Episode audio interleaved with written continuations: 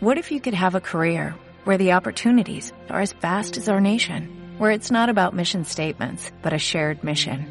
At U.S. Customs and Border Protection, we go beyond to protect more than borders, from ship to shore, air to ground, cities to local communities. CBP agents and officers are keeping people safe.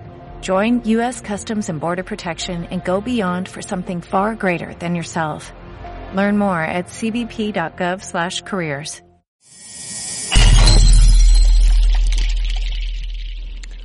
Buenas familia Ignota, aquí está Jürgen desde Helsinki, Finlandia, donde como veis hace un fantástico día otoñal. Y el tema de hoy, de esta pequeña Ignotopil, un pelín improvisada, es la ciudad subterránea que se encuentra debajo de Helsinki, que, se, que, se, que consiste en una red de búnkeres subterráneos preparados para la época de la Guerra Fría. Eh, este que estoy enseñando ha sido reaprovechado para un parking. Kirko Park, que significaría el parking de la iglesia, porque allí detrás hay una iglesia construida sobre esta zona de rocas eh, que, si no me equivoco, son granito. Y los búnkeres se distinguen por esta señal, eh, que significa la señal, me parece que además es internacional, de eh, búnkeres y zonas de protección de la población. Este está abierto porque es un parking, así que me voy a meter. Obviamente este es bastante más pequeño que otros que no, que no son accesibles, pero aquí lo que podemos ver es primero el mapa del búnker eh, y de todas las conexiones que tienen. Si no me equivoco, yo estoy entrando ahora mismo por aquí. Eh, y la escala es 1.500, así que los que sepan de escalas pueden calcular, pero podemos estar hablando de varios cientos de metros. La mayoría de estos búnkeres, llegados a algún punto, conectan con otros, de modo que toda la ciudad está conectada. Eh, la mayoría se construyó entre los años 60, 70 y 80 y hay de diferentes tipos. Algunos son, por ejemplo, eh, refugios nucleares. Eh, algunos de ellos también son accesibles en el día a día y otros están cerrados solamente para uso del ejército.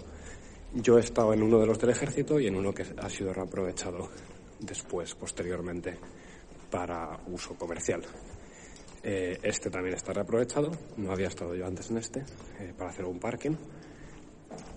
Y, y eso, la red de, de búnkeres que se encuentra debajo de Helsinki cubre varios kilómetros, une todos los hospitales y principales sitios eh, de interés logístico estratégico de la ciudad.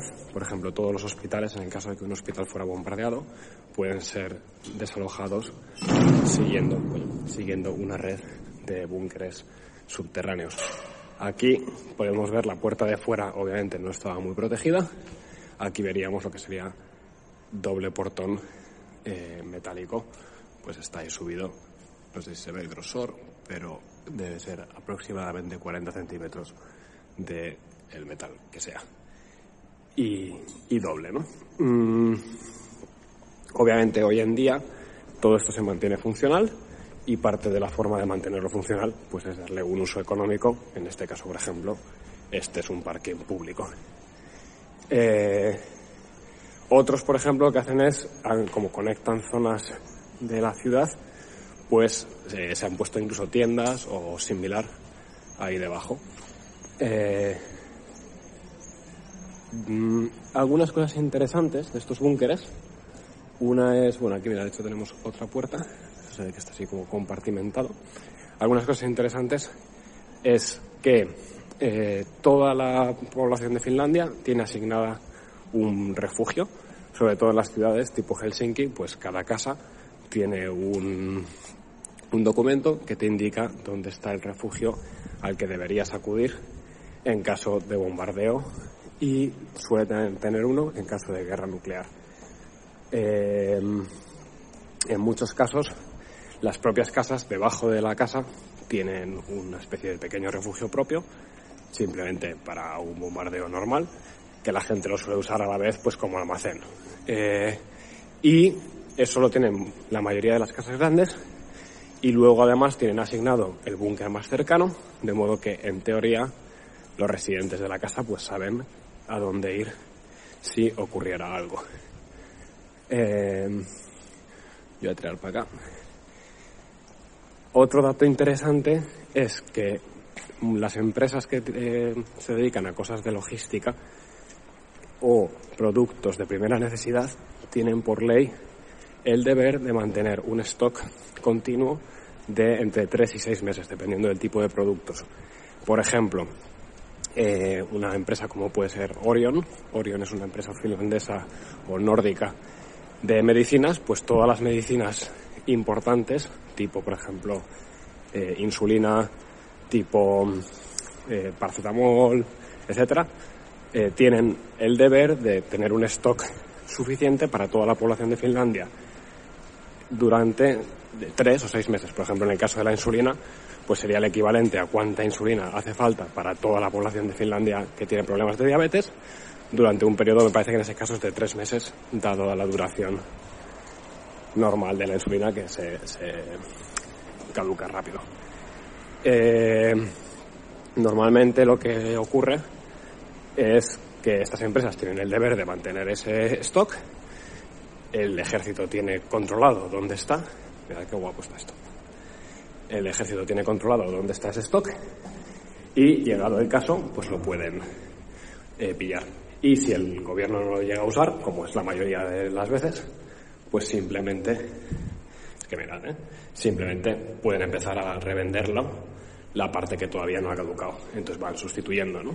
Eh, si el stock tiene que ser, por ejemplo, digamos, 20 toneladas, pues lo que hacen es eh, ir sustituyendo siempre una tonelada cada vez, metes nuevas y sacas las antiguas.